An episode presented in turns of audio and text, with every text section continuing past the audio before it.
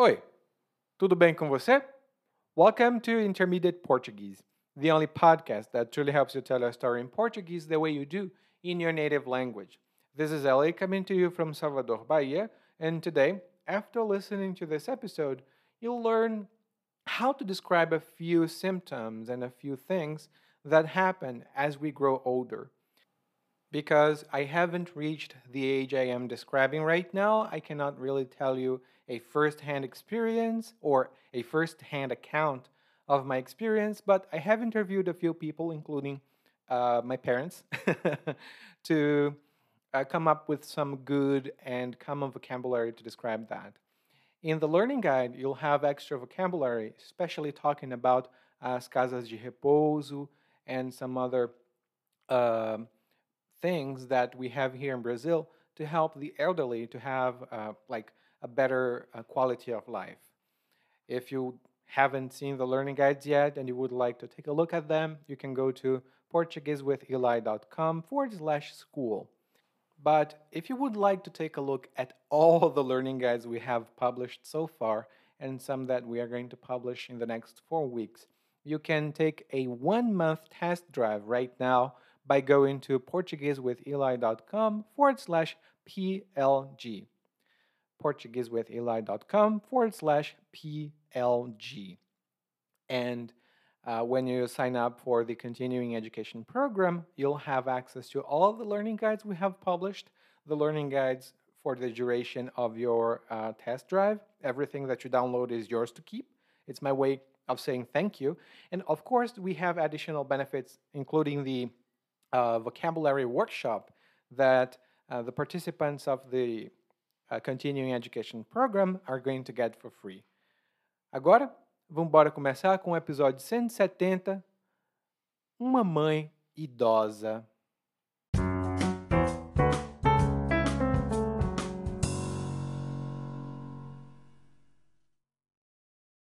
Minha mãe sempre foi uma mulher de fibra, mas de uns tempos para cá anda precisando de amparo.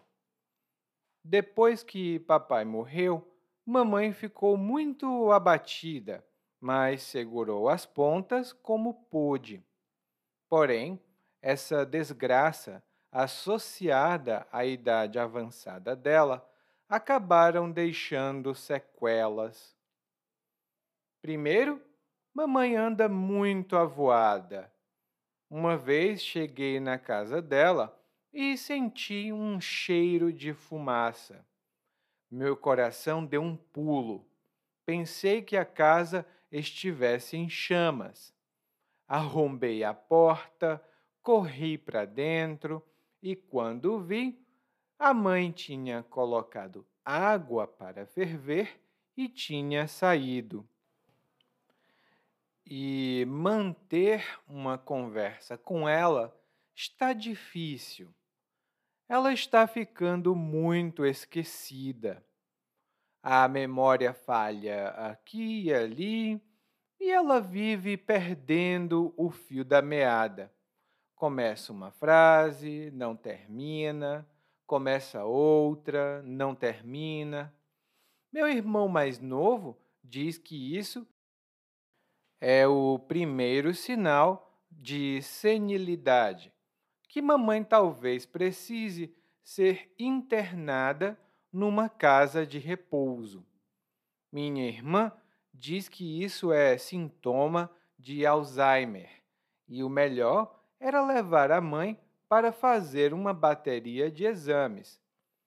Sei que minha mãe ainda está com a cuca boa, apesar das dificuldades e que não está gagá. Ela entende tudo o que a gente fala, talvez só não consiga responder com a mesma velocidade que costumava ter. E meus irmãos falam com a mãe como se ela fosse uma criança, com uma voz estranha e um jeito infantil. A mãe ainda não precisa de cuidados mais intensivos. Não precisa nem de fralda, nem de quem ajude no banho. Está com uma dificuldadezinha de andar? Está. Mas nada que uma bengala ou um andador não resolvam. E quando ela precisar de mais ajuda que isso, a gente bem que podia contratar uma cuidadora. Mas meus irmãos são veementemente contra isso. Contratar uma babá para nossa mãe ficar em casa ah, é um gasto impossível para eles. Eles querem colocá-la numa casa de repouso qualquer, só para se verem livres da velha. Com a aposentadoria dela, não dá para pagar muita coisa, então ela ia acabar ficando na primeira espelunca que a aceitasse. O pior é que, de tanto eles falarem em meter a mãe numa casa de repouso, ela acabou comprando a ideia e disse que não quer ser um fardo na vida de ninguém. Ela pode ficar caduca e se esquecer de mim, mas vou cuidar da minha velha. Sou grato a ela por tudo o que ela fez por mim e acho que ela merece um restinho de vida com dignidade.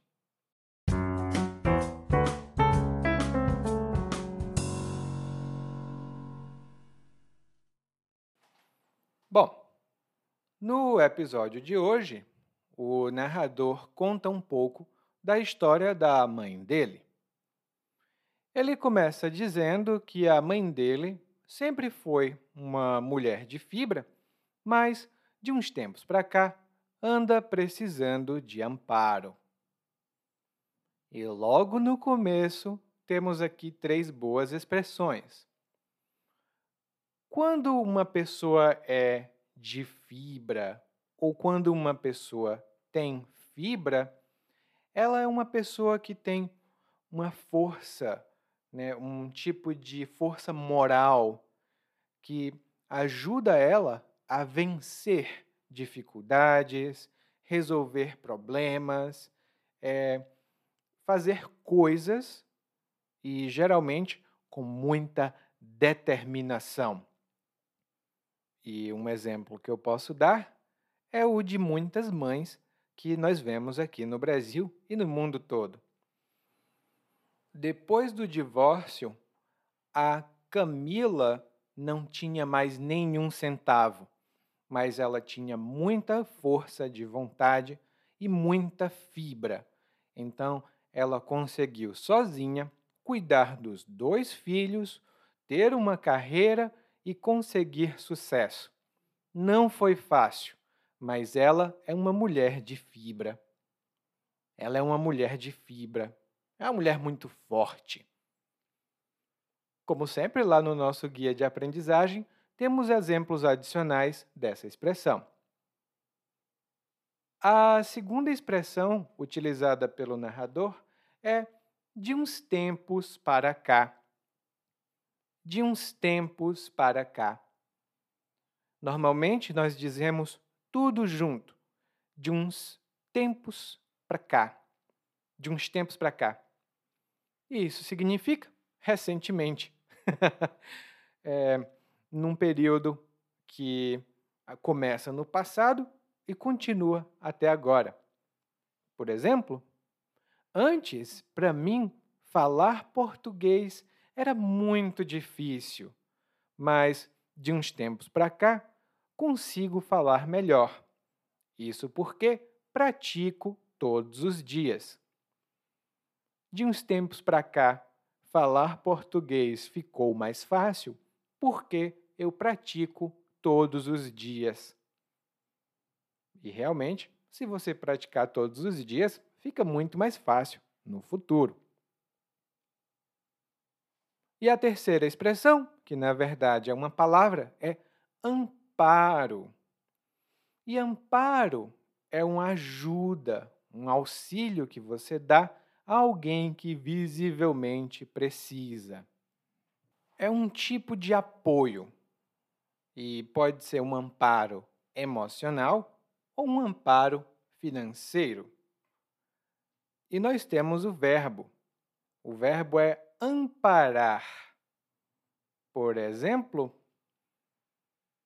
depois que perdeu o emprego, ela foi para a casa dos pais procurar amparo. Ela foi procurar amparo na casa dos pais, ou seja, ela foi procurar apoio, provavelmente moral, emocional, mas também apoio financeiro. Ela foi procurar um amparo na casa dos pais. Amparo tem outros significados que estão explicados lá no nosso guia de aprendizagem. E aí o narrador conta por que ela anda precisando de amparo de uns tempos para cá. Ele fala que depois que o pai dele morreu, a mãe dele ficou muito abatida. Ela ficou muito abatida. E quando uma pessoa está abatida ou ela fica abatida, ela tem uma aparência triste, desanimada, enfraquecida. Depois que descobriu que tinha perdido o emprego e não podia mais comprar a casa, o Paulo ficou muito abatido. Depois que ele descobriu que tinha perdido o emprego e não podia mais comprar a casa, o Paulo ficou muito abatido. Ele ficou triste, desanimado, desmotivado por causa disso. E geralmente nós ficamos abatidos quando temos uma reação a alguma coisa. Hum? Achamos que essa coisa não foi muito legal que aconteceu. E a mãe do narrador ficou abatida, porque o marido dela tinha é, falecido, mas ela segurou as pontas como pôde. Ela segurou as pontas como pôde. E segurar as pontas é uma maneira mais informal de dizer aguentar, tolerar resistir a uma situação desagradável ou desconfortável. Por exemplo, hoje todos os exemplos são de casais e família. Bom, é, por exemplo, é, depois que o marido perdeu o emprego, a Carla segurou as pontas e pagou tudo da casa. Depois que o marido perdeu o emprego, a Carla segurou as pontas e pagou tudo, todas as contas da casa. Ah, e isso já aconteceu comigo, de eu não estar trabalhando, mas ainda assim segurar as pontas até o próximo emprego. Lá no guia de aprendizagem, nós temos outros exemplos da expressão segurar as pontas. Mas ninguém é de ferro, né? Ninguém é completamente invencível ou resistente. E a mãe do narrador também teve sequelas. E sequela é o efeito, a continuação de um efeito, né? Ou uma consequência geralmente negativa de alguma coisa. E agora o exemplo não tem casais, o exemplo tem esportes. Quando era adolescente, meu filho jogava muito futebol, mas um dia ele caiu e bateu com a cabeça no chão. Um dia ele bateu com a cabeça no chão e isso deixou sequelas. Ele não consegue pensar claramente e fica irritado com facilidade. Aquele acidente, quando ele era adolescente e estava jogando futebol, aquele acidente deixou sequelas. E agora o narrador começa a descrever um pouco as sequelas do acontecimento na vida da mãe dele. Primeiro, ele diz que a mãe dele anda muito avoada. A mãe dele anda muito avoada. Essa é uma expressão informal E quando nós dizemos que uma pessoa é avoada ou está avoada naquele momento, isso significa que ela está distraída, ela está desatenta, ela não está prestando atenção. É uma expressão bem informal e coloquial. Por exemplo, o que é que aconteceu com o José Manuel? Antes ele era tão cuidadoso no trabalho, mas agora eu vivo vendo que ele comete muitos erros no trabalho. O que será que aconteceu para ele estar tão avoado? O que será que aconteceu para ele estar tão avoado? Bom, quanto a ele eu não sei, mas eu, o Eliakim, às vezes fico muito avoado quando eu não bebo meu café ou quando eu durmo pouco. Oh, eu fico avoado o dia todo. E aí o narrador dá um exemplo dessa distração, dessa facilidade de estar distraída da mãe dele. Ele diz que um dia chegou em casa e sentiu um cheiro de fumaça e o coração dele pum, deu um pulo. Ou seja, ele ficou muito assustado de repente. E ele disse que pensou que a casa estivesse em chamas. Ele pensou que a casa estivesse em chamas. E quando alguma coisa está em chamas, essa é uma maneira formal de dizer que algo está pegando fogo. Se a casa então está em chamas, isso significa que tem um incêndio. Hum? E, infelizmente, muitas florestas no mundo todo, agora mesmo, estão em chamas. Aqui no Brasil, uh, infelizmente, isso acontece com mais frequência do que deveria. E quando o narrador se deu conta de que a casa estava em chamas, melhor dizendo, de que ele achava que a casa estivesse em chamas, ele, bum, arromba a porta da casa. E arrombar, e geralmente nós falamos sobre arrombar a porta, arrombar a janela. Isso significa forçar a entrada, invadir um local, forçando a entrada. Geralmente quebrando a porta ou quebrando a janela. Por exemplo, quando cheguei em casa depois do trabalho, me dei conta de que não tinha as minhas chaves comigo. Eu precisava entrar em casa, mas não tinha as minhas chaves. Então, decidi arrombar a porta. Depois, eu poderia consertá-la, mas eu precisava primeiro entrar em casa. Então, eu pum, e pum, arrombei a porta. E isso aconteceu comigo uma vez. Eu não estava com as chaves e precisei realmente arrombar a porta, mas faz muito tempo. Depois eu conto isso um dia. E quando o narrador arrombou a porta, ele descobriu que não, não estava em chamas hum, a casa. Na verdade, a mãe dele tinha colocado água para ferver, ou seja, ela acendeu o fogo numa panela de água e saiu. Provavelmente a água evaporou e puf, ficou com aquele cheiro de queimado. Em seguida, o narrador diz que está um pouco difícil manter conversa com a mãe dele.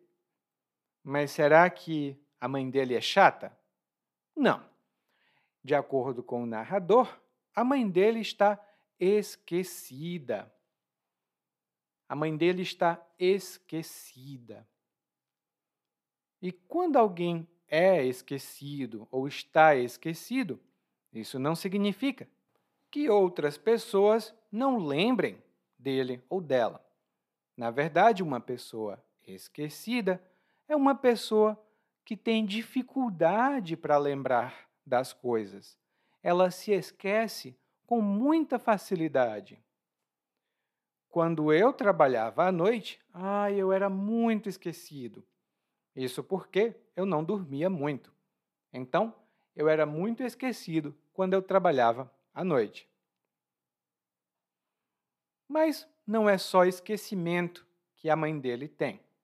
Ele também diz que constantemente ela perde o fio da meada. Constantemente ela perde o fio da meada. E perder o fio da meada é uma expressão idiomática que significa perder a linha de pensamento. Você está pensando em uma coisa e de repente ah, o que é que eu estava pensando mesmo? Claro, isso também pode ser quando você fala. Às vezes eu estou falando e de repente, o que é aquilo ali? Hã? O que é que eu estava falando mesmo, hein? isso é perder o fio da meada. E quando eu converso com os meus alunos, se eu não estou preparado, com certeza eu vou perder o fio da meada. Mas isso acontece pouco. Hoje, antes acontecia mais. E aí ele fala que a mãe dele começa uma frase e não termina. E o irmão mais jovem, o irmão mais novo do narrador, diz que isso é o primeiro sinal de senilidade. Isso é o primeiro sinal de senilidade. E a senilidade é um processo que acontece no corpo da gente. As nossas uh, capacidades intelectuais costumam ficar mais fracas ao longo do tempo. Quanto mais velhos ficamos, mais difícil fica é, lembrar de algumas coisas ou processar certas informações. Nem todo mundo tem isso, e claro, isso varia de pessoa para pessoa. É um processo que acontece naturalmente, determinado pelo corpo, pelo estilo de vida, pela genética. Mas como aqui no Brasil, infelizmente, as pessoas admiram muito a juventude, em geral, não sempre, mas em geral, elas têm uma opinião negativa da velhice. Então, a palavra senilidade e o adjetivo senil, essas palavras carregam um significado negativo para muitas pessoas. Lá no nosso guia de aprendizagem, eu tenho uma pequena discussão sobre isso, que é o que a gente chama em português de preconceito contra idosos, ou etarismo. Hum? Etarismo. Vai estar tudo lá no nosso guia de aprendizagem. Então, quando o irmão mais novo fala que isso é o primeiro sinal de senilidade, isso significa que ele talvez tenha uma opinião negativa, tipo, e a mamãe já não está tão bem da cabeça, é melhor fazer alguma coisa. E ele diz que talvez ela precise ser internada numa casa de repouso. E a casa de repouso é um tipo de lugar que oferece cuidados, atenção, é, geralmente atenção médica e também atenção social para os idosos. Quando eu era criança, eu lembro que falavam de asilo, é um asilo de idosos. Mas essa palavra é muito negativa falando é, nesse contexto. Hoje em dia, eu não escuto muito falar de asilo de idosos. Eu escuto falar de casa de repouso. Claro que vai ter gente que fala asilo, mas a palavra mais usual é casa de repouso ou lar de idosos. Também lá no guia de aprendizagem vamos ter algumas informações sobre isso. Hum? E o narrador aqui diz que o irmão dele fala sobre internar a mãe dele lá. Talvez internar não seja a palavra melhor aqui, porque internar normalmente é uma coisa que se faz no hospital. Então, alguém sofreu um acidente e vai ser internado no hospital. A gente também podia dizer internar num asilo, mas, como eu disse, já não é uma palavra tão comum. Então, provavelmente seria dar entrada numa casa de repouso. Mas o irmão do narrador uh, não pensa nesse tipo de significado. Hum? A irmã do narrador tem outra opinião. Ela fala que essa, esse esquecimento, essa distração, são sintomas de Alzheimer. E Alzheimer é uma doença degenerativa no cérebro. É, ela acontece no cérebro, né? E a irmã do narrador não está muito segura. Então ela diz que é melhor levar a mãe para fazer uma bateria de exames. E uma bateria de exames são vários exames. São um conjunto de exames que geralmente a gente faz para ter uma noção de como está a situação geral de uma pessoa.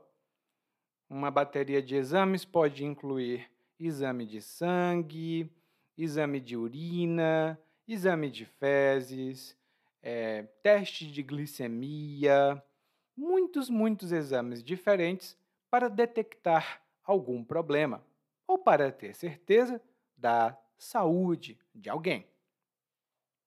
Bateria tem outros significados que estão lá no nosso guia de aprendizagem. E o narrador diz aqui: Sei que minha mãe ainda está com a cuca boa e que não está gagá. Sei que minha mãe ainda está com a cuca boa e que não está gagá. E a cuca é uma palavra informal para cabeça. Geralmente é nossa mente. Se alguém não está muito bem da cuca, isso significa que essa pessoa está tendo algum tipo de transtorno ou problema na cabeça. É uma palavra muito informal, então a gente às vezes usa como é, brincadeira ou como insulto. Por exemplo, chamar alguém de lelé da cuca é dizer que alguém é doido. É um tipo de insulto, mas é um insulto infantil. E uma pessoa cuca fresca? Hum, não vou contar para você aqui. mas tente perguntar aos seus amigos brasileiros o que é que significa quando uma pessoa é, tem a cuca fresca ou é cuca fresca. E a resposta também está lá no nosso guia de aprendizagem. E gaga é uma palavra negativa e bastante informal que significa, quando a gente diz que uma pessoa é gaga, ou então está gaga, isso significa que aquela pessoa já não tem mais as capacidades intelectuais porque está velha demais. E quando eu era criança, eu lembro que ah, os meus pais falavam é, da minha avó e ela já está um pouco gagá. Hum? É uma palavra negativa, mas é muito informal. Então, as pessoas, os amigos, usam essa palavra às vezes para descrever uma pessoa muito é, idosa e que já não se lembra muito bem das coisas. Inclusive, a minha mãe e o meu pai, minha mãe principalmente, ela é muito brincalhona, ela faz muitas brincadeiras, e quando ela não se lembra, por exemplo, ela vai chamar o meu nome, ela chama o nome do meu irmão mais velho, o nome do meu outro irmão, e então ela se lembra do meu nome correto. E eu digo, mãe, eu sou o Eliakim. E ela diz, eu sei, meu filho, é porque eu já estou gagá. é, é muito típico dela dizer isso. Bom, e o narrador diz aqui que sabe que a mãe dele está com a cuca boa e que não é gagá, ela ainda não está gagá. É, talvez ela precise de ajuda. Ele fala então que ela não precisa de cuidados intensivos. Não, não precisa de fraldas, nem de ajuda para tomar banho. E a fralda, normalmente a gente usa a fralda no bebê, mas também ah, adultos podem usar fraldas quando eles têm algum tipo de incontinência.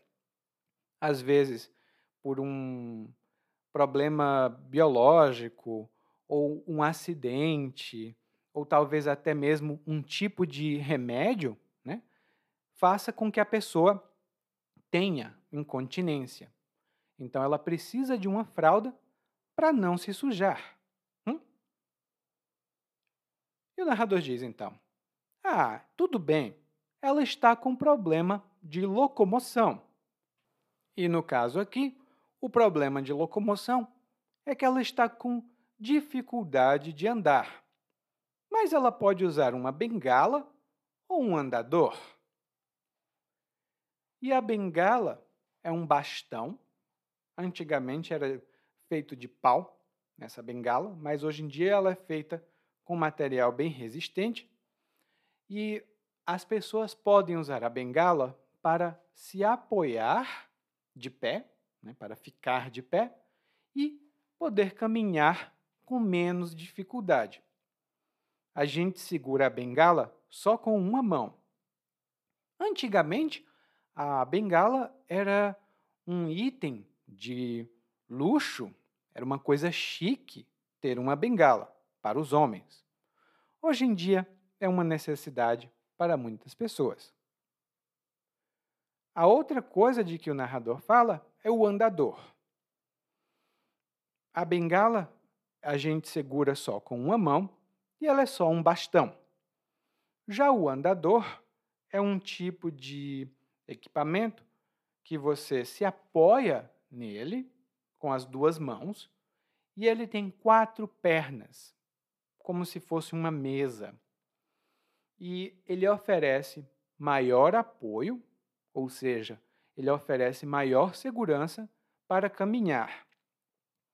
Geralmente, pessoas que fizeram cirurgia é, no quadril, às vezes, ou é, nas pernas, que tem algum tipo de dificuldade de locomoção, podem usar um andador para caminhar, para facilitar a caminhada. Hum? Eu tenho uma amiga que precisa usar andador, inclusive. E aí o narrador diz: Ah, agora um andador ou uma bengala resolvem o problema da nossa mãe. Mas no futuro, a gente pode contratar uma cuidadora. E um cuidador ou uma cuidadora de idosos é um profissional que tem uma formação específica para cuidar de idosos. Às vezes são é, profissionais da enfermagem, mas às vezes são apenas profissionais com um curso específico para cuidar de idosos. O cuidador, como o nome diz, vai oferecer cuidados para que esse idoso ou essa idosa tenha mais qualidade de vida. Hum? É uma profissão agora muito comum no Brasil e, como você provavelmente sabe, o mundo já não é mais tão jovem e muitos países têm uma população que está envelhecendo e não tem muitos jovens. Então, os cuidadores estão sendo cada vez mais necessários em países como o Japão, Alemanha e no Brasil também. Vou deixar algumas notícias lá no nosso guia de aprendizagem e também nas notas do episódio. E então o narrador diz que os irmãos dele são veementemente contra a contratação de uma cuidadora. Eles são veementemente contra. E veementemente significa intensamente, fortemente. E aqui também é um substituto de é, muito fortemente mesmo. então, geralmente é numa expressão como eu desejo veementemente viajar para o Canadá. eu desejo veementemente viajar para o Canadá. Significa eu desejo fortemente, com muita energia.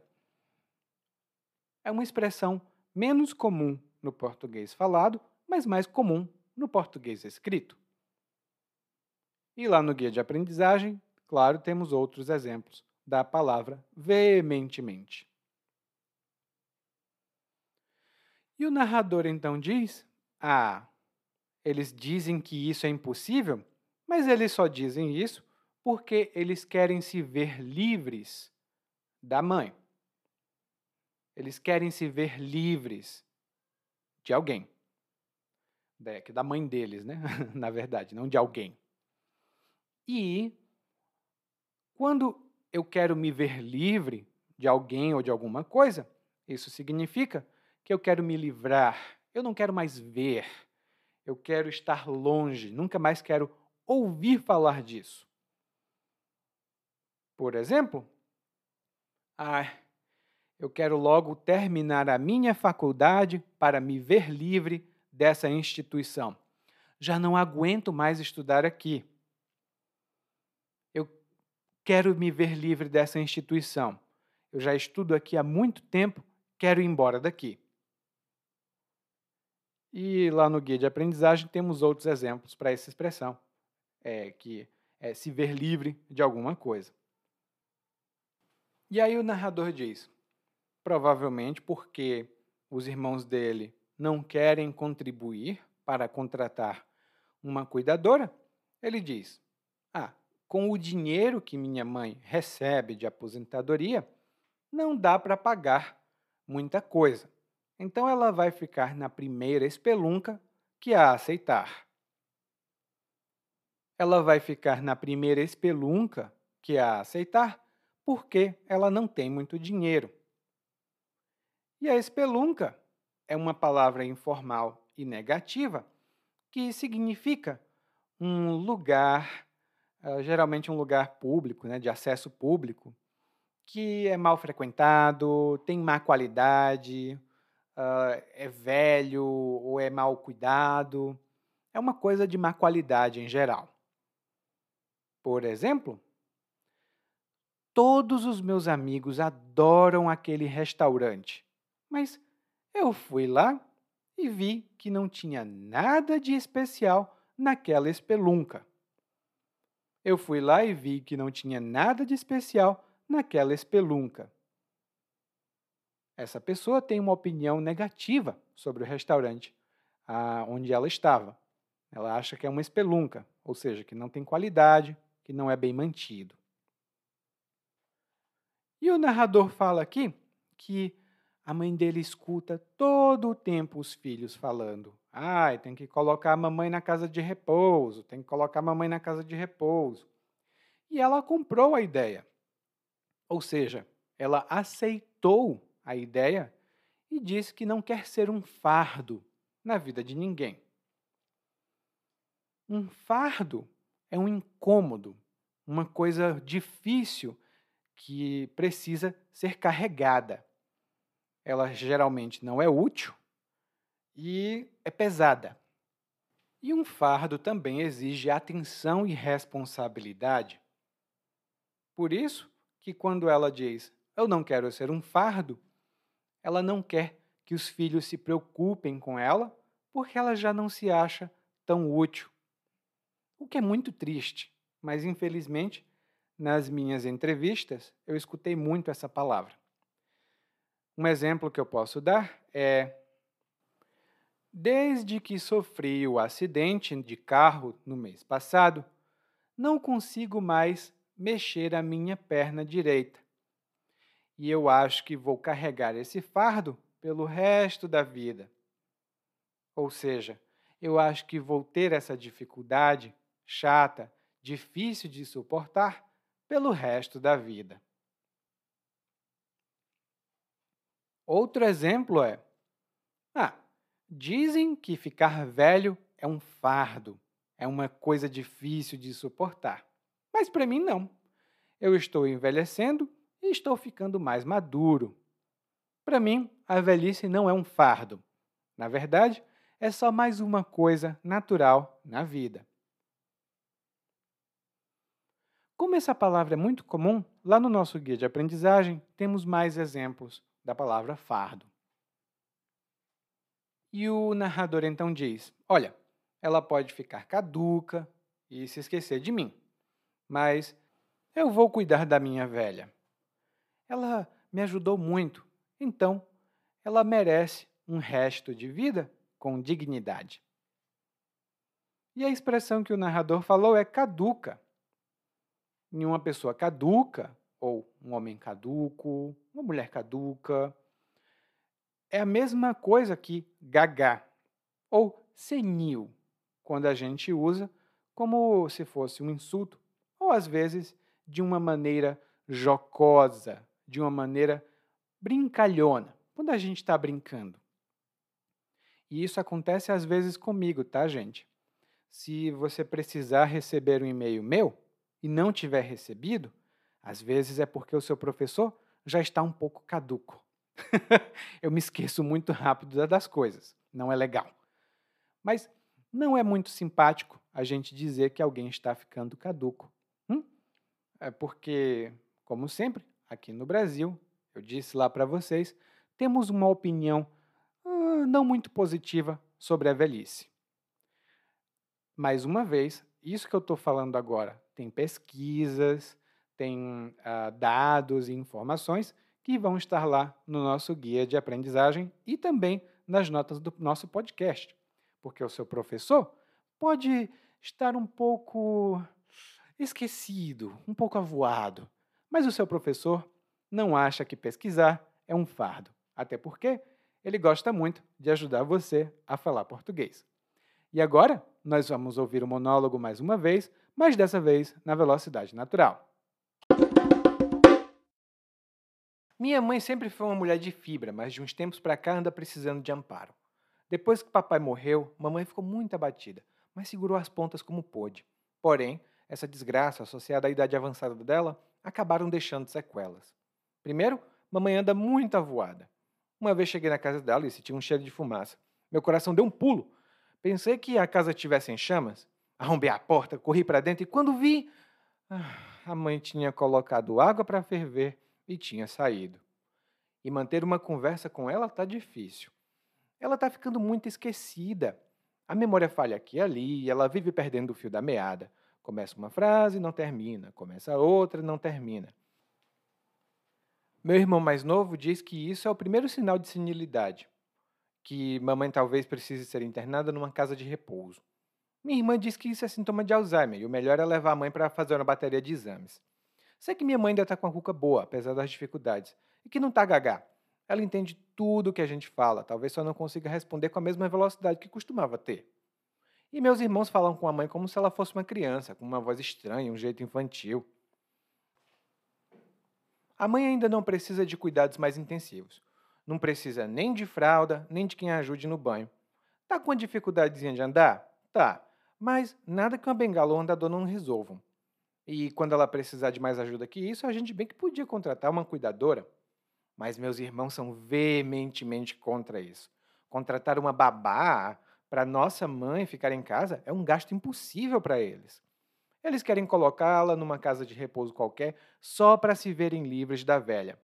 Com a aposentadoria dela, não dá para pagar muita coisa. Então ele acabar ficando na primeira espelunca que a aceitasse. O pior é que, de tanto eles falarem em meter a mãe numa casa de repouso, ela acabou comprando a ideia e disse que não quer ser um fardo na vida de ninguém. Ela pode ficar caduca e se esquecer de mim, mas vou cuidar da minha velha. Sou grato a ela por tudo que ela fez por mim e acho que ela merece um restinho de vida com dignidade. Oi, tudo bem? Provavelmente você escuta nosso podcast há algum tempo. Bom, se não for o caso, eu me apresento para você. Eu sou o Eli, é, para Eliakim, e sou professor de português, responsável pelo podcast, pelo site portuguesewitheli.com, pelo outro site readbrazilianportuguese.com e muitas outras fontes de conteúdo para aprendizes de português que, como você, querem falar e entender o português brasileiro. Se você gostar desse podcast, você pode fazer uma avaliação do nosso podcast no Apple Podcasts. Você pode fazer a sua avaliação e isso ajuda muito. Obrigado.